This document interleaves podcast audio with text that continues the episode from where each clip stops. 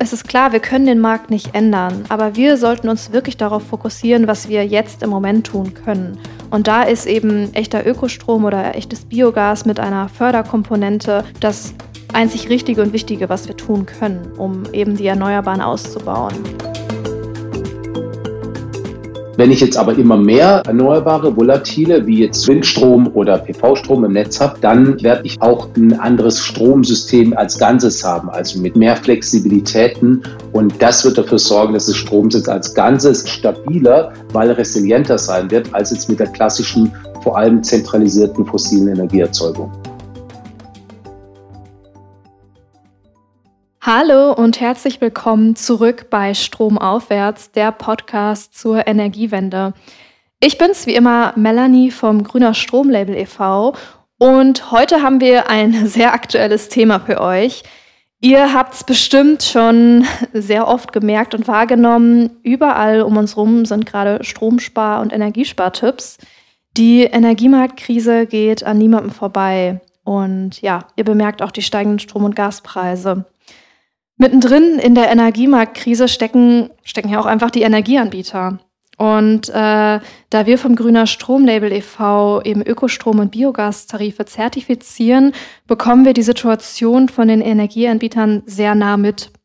Und diese Folge haben wir mal direkt bei Energieanbietern nachgefragt.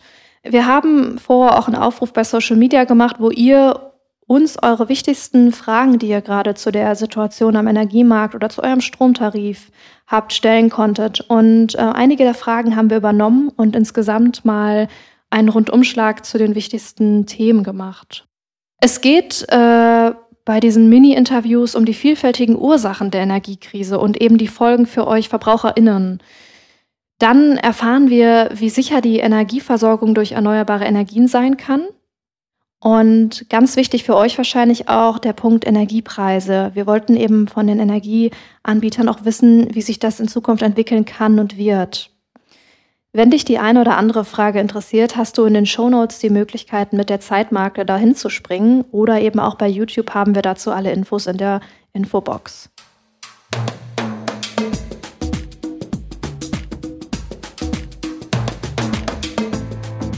Stromaufwärts der Podcast zur Energiewende. Eine Produktion des Vereins Grüner Stromlabel.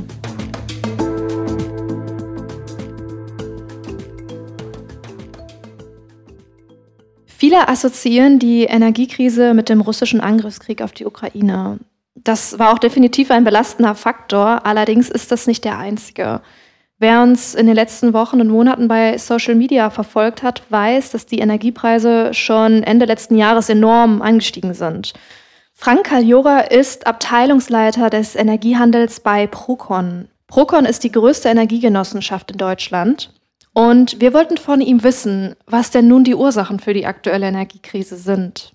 Das ist gar nicht so einfach zu beantworten. Und wir schauen jetzt erstmal langfristig darauf, also auf mehr als drei Jahre. Da wird Herr Kaljora uns einen Überblick zu geben. Da gibt es an sich drei, drei Punkte, die ich nennen möchte.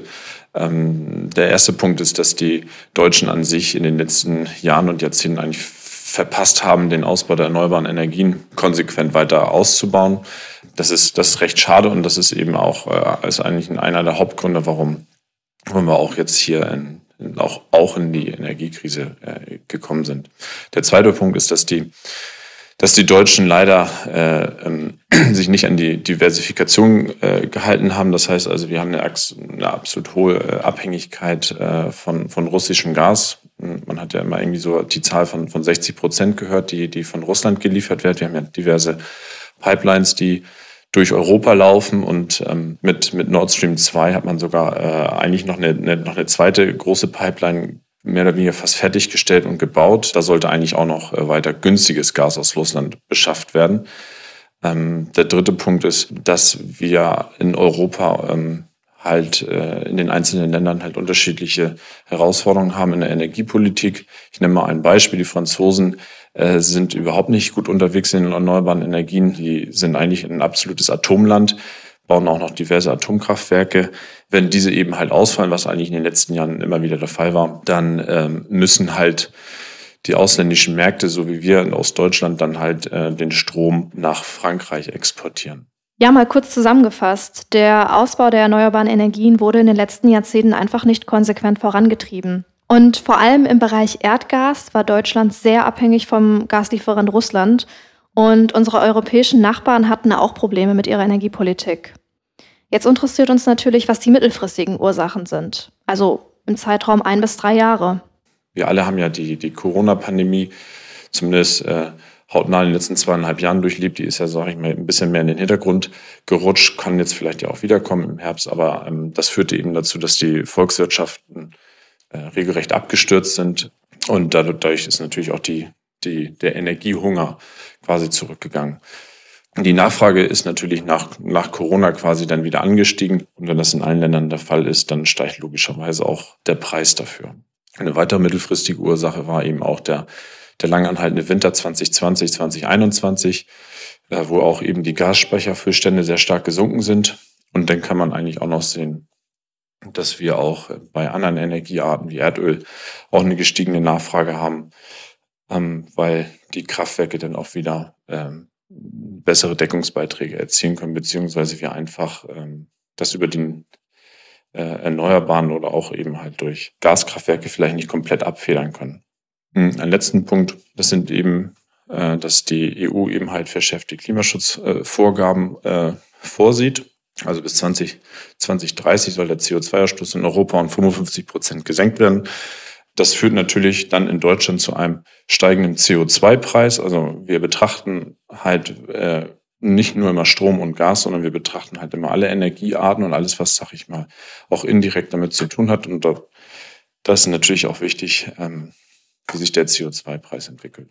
Jetzt natürlich noch die Frage, was sind die kurzfristigen Ursachen? Wenn wir uns die nochmal angucken, dann ähm, haben wir in 2021 gesehen, dass laut Bundesnetzagentur 39 Energieversorger in die Insolvenz gerutscht sind oder zumindest die Insolvenz angemeldet haben. Und da sind äh, viele Zehntausende von Kunden in die Grund- und Ersatzversorgung geschickt worden. Ähm, wir haben natürlich, also unser kurzfristig, auch wenn das schon eine sehr, sehr lange und schwierige und harte Zeit ist, ähm, haben wir natürlich den Krieg in der Ukraine, der das natürlich deutlich nochmal verstärkt hat durch diese Gasembargos, ähm, die wir dann äh, ausgesprochen haben. Das führte natürlich dann logischerweise eben halt zu Preissteigerungen. Also wenn eben 60 Prozent des Erdgasabsatzes für Deutschland aus, äh, bisher aus Russland gekommen ist und man der mehr oder weniger auf Null runtergefahren wird, dann äh, wird diese schwierig halt ähm, spontan äh, aus anderen Ländern zu, zu äh, importieren. Es kam also eine Menge wirtschaftlicher und politischer Einflüsse zusammen, die eben auch diese Energiemarktkrise hervorgerufen haben, in der wir eben heute stecken. Herr Kaljora hat für uns konkrete Zahlen mitgebracht, an derer wir eben sehen können, wie sich die Preise entwickelt haben. Strom ist von ungefähr, also das ist immer so ein Vergleich von vor ungefähr einem Jahr, anderthalb Jahren. Strom ist von rund 4 Cent die Kilowattstunde, Einkaufspreis auf 50 Cent Kilowattstunde angestiegen. Das heißt, wir haben hier nicht nur eine Verdopplung, sondern quasi über eine Vertausendfachung drinne. Bei Gas hatten wir mal 1,8 Cent im Einkauf. Der Preis liegt jetzt irgendwo ungefähr bei 18 Cent. Dann muss man dazu sagen, wir als Energieversorger können halt da in der Regel sehr wenig äh, dran tun. Äh, wir müssen halt äh, uns eben gucken, dass wir uns an unsere Beschaffungsstrategien äh, quasi an den, an den festhalten, die weiter umsetzen, haben aber natürlich aber auf unserer Seite auch Schwierigkeiten, dass unsere Händler teilweise gar kein Gas mehr äh, anbieten können. Ich hatte ja gesagt, dass 60 Prozent eben aus Russland gekommen sind, die, ich sage mehr oder weniger spontan aus, ausfallen, eben nicht mehr geliefert werden. Das führt halt eben zu Schwierigkeiten, um, um vielleicht auch äh, stabile Preise auch den Kunden anbieten können letztendlich. Ähm, ich habe mal auch hier mal ein kleines Beispiel mitgebracht. Äh, ein Procon-Kunde, der bei uns Strom und Gas bezieht, wenn ich äh, die Preisanpassung so entsprechend umsetze, wie ich sie, wie sich meine Preise halt entwickelt haben, dann bezahlt ein Kunde bei Procon für Strom und Gas 500 Euro brutto im Monat mehr. Und äh, das ist äh, aus meiner persönlichen Sicht einfach nicht mehr finanzierbar. Hm, da müssen wir halt gucken, was die Politik noch äh, in der Zukunft ähm, so äh, machen wird. Im Moment arbeiten sie ja quasi den, den Strom- oder Gaspreisdeckel aus. Der Krieg in der Ukraine beeinflusst natürlich die Gasversorgung in Europa und Gasknappheit war und ist häufig eine große Sorge, logischerweise. Jedoch steigen die Preise leider nicht nur für die Gastarife, sondern aktuell eben auch für Ökostrom und Biogas. Und warum das so ist, das haben wir mal Thomas Weber gefragt. Er ist der Geschäftsführer von der ESDG. Die ESDG ist ein Energieversorger von kirchlichen und sozialen Einrichtungen. Ich möchte Ihre Frage mal von der anderen Seite äh, her beantworten, also quasi von hinten äh, und mal mit dem Wort Gasknappheit beginnen, weil Erdgas aus physikalischer Sicht heute in Deutschland gar nicht knapp ist. Also unsere Speicher sind voll, die Handelspartner außer Russland liefern fleißig und mehr teilweise als zugesagt. Ähm, es wurden neue Handelspartner gewonnen in der Welt. Ja, also gerade flüssiges Erdgas ist ja, oder verflüssigtes Erdgas ist gerade auch in allen Medien und aller Munde. Es gibt davon auch eine ganze Menge, weil die Wirtschaft in China schwächelt und dann kommen halt die Tanker aus Südostasien zu uns. Ähm, für die bauen wir neue Terminals, sogar in Deutschland. Ähm, also alles wird getan, dass es gar keine Gasknappheit gibt und ähm, tatsächlich ist Erdgas da. Und das Beste ist natürlich, Industrie spart schon fleißig und auch die Haushalte scheinen gerade weniger Erdgas zu verbrauchen, temperaturbereinigt. Aber da sind wir uns noch nicht so sicher, weil die Gas, äh, die Heizperiode äh, beginnt ja erst jetzt. Aber, und ich glaube, das ist das, worauf Sie auch abzielen, die Ersatzlieferungen für das ausgefallene russische Erdgas sind deutlich teurer und natürlich gibt es immer noch das Risiko, es gibt einen kalten Winter und es reicht eben doch nicht bei allen Anstrengungen. Und dann haben wir eine Gasmangellage und dann gibt es tatsächlich eine Knappheit. Und genau das ist ja das System, wie Preise entstehen. Sie entstehen aus äh, Wünschen, Hoffnungen, Ängsten in die Zukunft. Ja, äh, und das ist, macht die Börse. Ja, das äh, Wünsche, Hoffnungen, Ängste in die Zukunft werden dort in Preise umgewandelt. Und da ist die Angst vor einem kalten Winter, da ist die Angst vor fehlenden Mengen im nächsten Jahr. Und das führt zu deutlich steigenden Preisen beim Erdgas. Und ja, was hat das dann mit Biogas zu tun? Ja, das, äh, also hat es was überhaupt mit Biogas zu tun?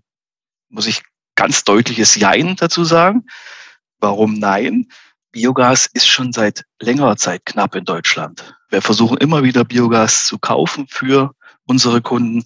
Und das ist in den letzten zwei Jahren immer schwieriger geworden, egal was für einen Preis wir geboten haben, ähm, weil es andere Industrien gibt, die jetzt Biogas eben aufkaufen. Ja, Mineralölindustrie und, und, und äh, andere Industrien außerhalb der Energiewirtschaft sind daran interessiert. Das treibt den Preis und das hat überhaupt keinen Einfluss mit der heutigen Erdgassituation.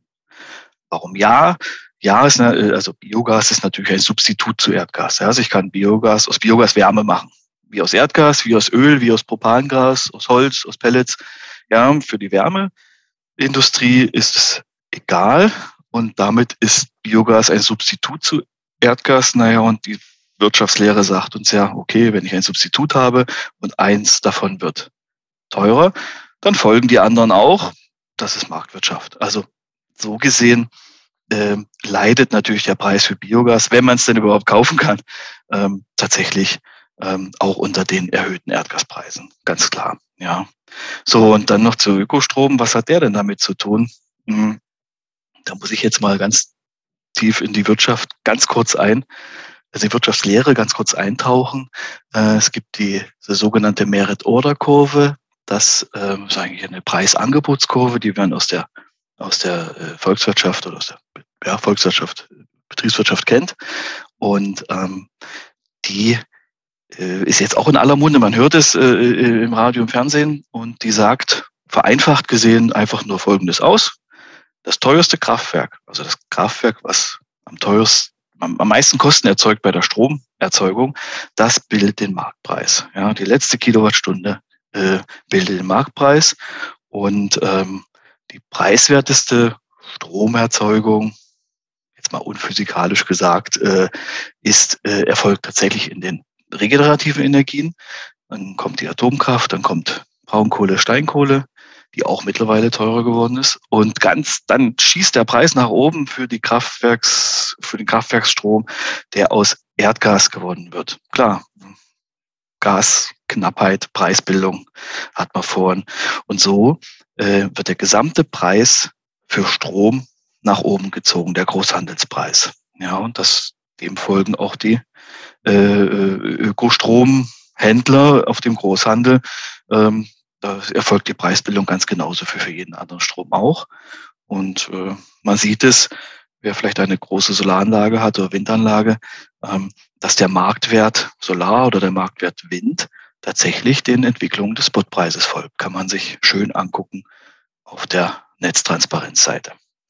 Also ja, hat alles was miteinander zu tun und ähm, die steigenden Erdgaspreise haben tatsächlich so einen Rattenschwanz erzeugt. Angelehnt an das Merit-Order-Prinzip hat uns über Instagram eine Frage von einem Nutzer erreicht. Er fragt nämlich, warum es aktuell Sinn macht, Ökostrom zu beziehen, wenn doch die Fossilen den Strompreis bestimmen. Die Antwort darauf ist ja. Was nur wichtig ist, ist, dass ihr, wenn ihr einen Stromtarif auswählt, ganz genau darauf achtet, dass dieser Stromtarif zusätzlich die Energiewende fördert, also dass es eine Förderkomponente gibt. Das haben wir auch beim Grüner Strom und Grünes Gas Label. Und das bedeutet einfach, dass pro Kilowattstunde eben, die ihr bezieht oder die bezogen werden, ein fester Betrag in den Ausbau der Erneuerbaren fließt. Und es ist klar, wir können den Markt nicht ändern. Und das Merit-Order-Prinzip wird aktuell auch viel diskutiert. Aber wir sollten uns wirklich darauf fokussieren, was wir jetzt im Moment tun können. Und da ist eben echter Ökostrom oder echtes Biogas mit einer Förderkomponente das einzig Richtige und Wichtige, was wir tun können, um eben die Erneuerbaren auszubauen. Ja, und wenn wir eben so dafür auch als VerbraucherInnen sorgen können, dass der oder dass die Erneuerbaren ausgebaut werden, haben wir logischerweise auch mehr Ökostrom. Und mehr Ökostrom bedeutet, dass die Preise langfristig wieder sinken können. Denn der erste Punkt ist, Deutschland wäre unabhängiger vom Import fossiler Energieträger. Und äh, die Stromproduktion aus erneuerbaren Energien ist günstiger als aus Kohle, Gas oder Atomkraft. Ja, und letzter, aber ja, meiner Meinung nach allerwichtigster Punkt ist, dass Ökostrom dem Klima nicht schadet. Und das verhindert eben zukünftige externe Kosten. Das können zum Beispiel zukünftige Umweltschäden sein, die man jetzt noch gar nicht beziffern kann. Strom aus Erneuerbaren ist also erstmal super sinnvoll, die Frage, die aber oft auch in den Medien kursiert, ist, ob wir mit einer rein Ökostromversorgung auch eine Energiesicherheit haben oder ob einfach irgendwann das Licht ausgeht. Und da haben wir bei Florian Hähnle nachgehakt. Er ist der Gründer und Geschäftsführer des Ökoenergieanbieters Polarstern. Wie sicher ist denn die Energieversorgung mit Ökoenergie? Ähm, also die Stromversorgung ist sicher und ist ja gar nicht eine Frage, ob jetzt mit Ökoenergie oder mit anderen Energie, weil das Stromnetz hängt zusammen mit dem berühmten Stromsee ja, in denen aus verschiedenen Kraftwerken ähm, fossil wie erneuerbar eingespeist wird. Ja, und vor diesem Sehen gehen dann auch die ganzen Leitungen zu den Häusern. Das ist jetzt mal so ganz einfach gesagt. Wenn man jetzt natürlich Ökostrom bezieht, entscheidet man sich bewusst, dass aus einer sauberen, sprich aus einer neuen Quelle in den See eingespeist wird. Aber ähm, als Ganzes ist der See in sich stabil und eben die Versorgung mit Ökostrom ist demnach genauso sicher wie die Versorgung mit klassischem Strom. Die Energieversorgung mit Ökoenergie ist also genauso sicher wie eben mit fossiler. Allerdings äh, erzeugen erneuerbare Energien schwankend Energie. Zum Beispiel war es diesen Sommer sehr heiß und das hat in vielen Regionen zur Dürre geführt. Und somit konnte auch weniger Energie aus Wasserkraft gewonnen werden. Es stellt sich die Frage, ob wir in so einem Fall nicht zu wenig Ökostrom hatten. Mai, also klar, wenn weniger Wasser fließt, dann äh, produziert das Wasserkraftwerk auch weniger Strom, ja. Das heißt, es gibt weniger Ökostrom aus Wasserkraft. In der Regel ist es aber ja meistens so, dass wenn es äh, eine Dürre gibt, das einen Grund hat, in, meistens ist, weil es relativ heiß war und dann die Sonne schien. Das heißt, im Gegenzug produzieren äh, PV-Anlagen, also Solar, gibt es mehr Solarstrom. Ähm, das gleicht sich dann meistens auch so ein bisschen aus. Ähm, Fakt ist, dass dieser Sommer echt mal extrem trocken war und es deswegen auch echt ein paar Wochen im Jahr gab, wo auch unterdurchschnittlich äh, wenig Ökostrom produziert wurde. Ist jetzt aber mittlerweile schon nicht mehr der Fall. Jetzt gab es ja Regenfälle und da hat sich das wieder ein, ja, sogar eingependelt. Grundsätzlich muss man sagen, ist die Strom, Ökostromversorgung aus Wasserkraft ziemlich sicher und recht gut planbar. Wir wollten außerdem wissen, wie stabil die Stromversorgung ist, wenn die Erneuerbaren immer mehr die komplette Stromerzeugung übernehmen. Leider muss man fast sagen, ähm, oder die Stromerzeugung nicht sofort von heute auf morgen direkt umgestellt.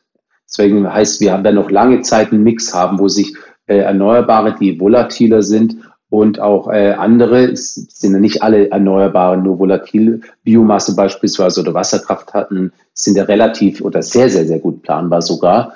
Ähm, sie werden sich, also werden sich ausgleichen. Das heißt, wenn ich jetzt aber immer mehr und damit erneuerbare, volatile, wie jetzt Strom, ähm, also Windstrom oder PV-Strom im Netz habe, dann ähm, muss ich mehr Energie speichern.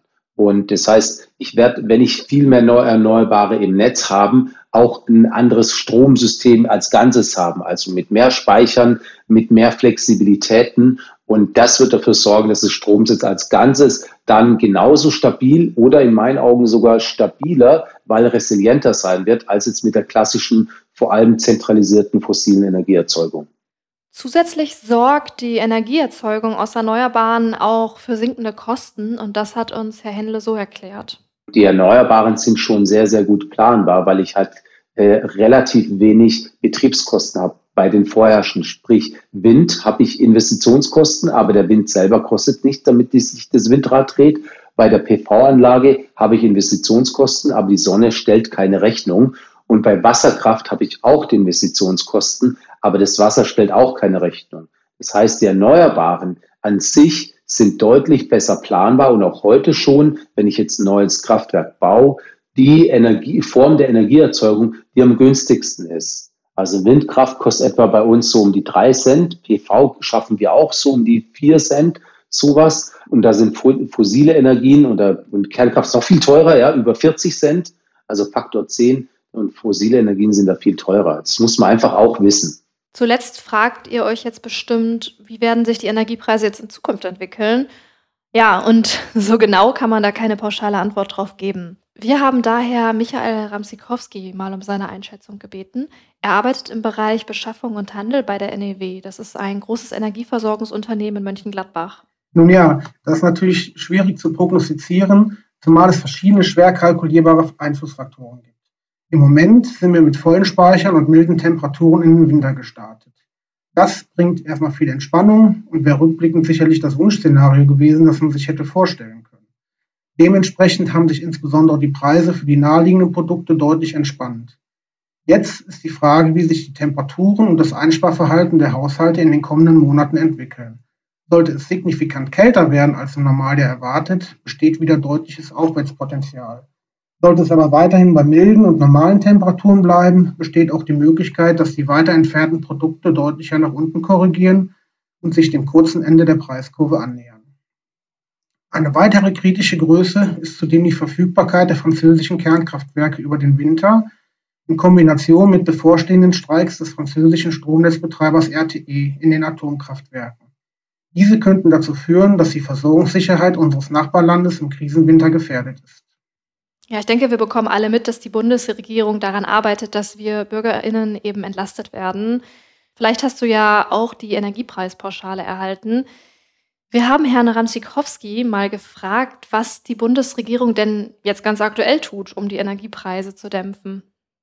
Naja, meines Erachtens ist die Bundesregierung und auch die EU-Kommission sehr umtriebig, was Maßnahmen gegen die hohen Energiepreise betrifft. Vieles ist leider nicht immer vollends juristisch und umsetzungstechnisch zu Ende gedacht, wie man beispielsweise an der kurzfristig gestoppten Einführung der Gasumlage gesehen hat. Aber Untätigkeit kann man der Bundesregierung sicher nicht vorwerfen. Der erste Fokus galt hierbei zunächst der Vermeidung einer Gasmangellage und der Sicherstellung der Versorgung für den kommenden Winter. Scharfe Speicherfüllstandsvorgaben und die Beauftragung des Marktgebietsverantwortlichen im Gas, der TAE, entsprechende Mengen an den Märkten zu kaufen, sowie die Inbetriebnahme von schwimmenden LNG-Terminals haben in dem Zusammenhang auch erstmal einen preistreibenden Effekt gehabt. Die hierdurch zusätzliche Nachfrage kam schließlich in einem ohnehin schon knapp versorgten Markt. Maßnahmen wie die temporäre Verlängerung der drei deutschen AKWs bis Mitte April 2023 sowie die Rückkehr von Kohlekraftwerken aus der Reserve haben hierbei sicherlich einen preisdämpfenden. Zudem ist die Einführung von Strompreisbremse und Gaspreisbremse ein klares Zeichen an den Markt, dass man den überteuerten Handelspreisen entgegentreten will. Dies trägt unseres Erachtens deutlich zur Entspannung des Marktes und zur Verringerung der Volatilität bei und schreckt insbesondere spekulative Teilnehmer ab. Im Moment entspannt sich die preisliche Lage also etwas. Ich erwarte daher, dass eine derart übertriebene Preisentwicklung, wie wir sie im zurückliegenden August gesehen haben, grundsätzlich so nicht mehr auftreten sollte. Wir sehen aber auch, dass der Krieg und die Angriffe auf die Infrastruktur deutlich an Härte zunehmen. Wenn also auch Sabotageakte in Europa das Energiesystem treffen würden, und es dadurch zu Lieferausfällen käme, könnte natürlich auch Panik und extrem steigende Preise wieder auf neue Höchstkurse die Folge sein. Herr Ramzikowski hat zuletzt auch die AKW-Laufzeitenverlängerung erwähnt. Wenn dich das Thema mehr interessiert, hör doch gerne auch in unsere letzte Folge rein. Da reden wir über die Vor- und Nachteile von Atomkraft. Ja, und schon ist wieder eine Folge rum. Ich denke, wir haben in den Interviews gemerkt, dass es aktuell total schwierig ist, Prognosen für die Energiemärkte zu treffen. Egal wie sich die Energiemärkte entwickeln, wir bleiben dran und informieren euch auf unserer Homepage und den Social-Media-Kanälen über die aktuellen Entwicklungen. Wenn du Fragen zu dem Thema hast, schreib uns bitte jederzeit gerne eine E-Mail an podcast.grünerstromlabel.de oder kontaktiere uns auf unseren Social-Media-Kanälen. Wir freuen uns immer über jedes Feedback und danken dir oder euch heute fürs Zuhören und freuen uns auf die nächste Folge.